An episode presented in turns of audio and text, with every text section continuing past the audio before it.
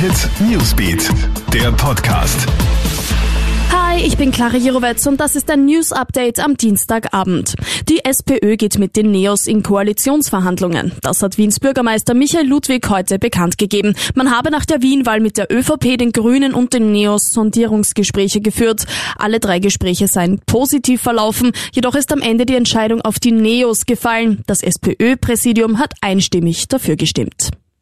In Tirol ist schlagartig der Winter eingekehrt. In der Nacht von gestern auf heute hat es ohne Ende geschneit.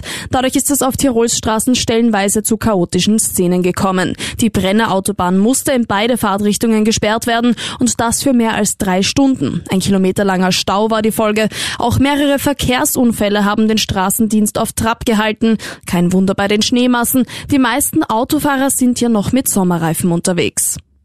Harte Challenge für Red Bull Salzburg. Auf die Bullen wartet beim heutigen Champions League Spiel niemand geringerer als Atletico Madrid. Der spanische Topclub hat sich in den vergangenen Jahren drei Europa League Siege geholt und ist schon zweimal im Finale der Champions League gestanden. Das Auswärtsspiel in Madrid findet Corona-bedingt ohne Zuschauer statt, also müssen die Salzburger im Stadion auch auf die Unterstützung ihrer Fans verzichten.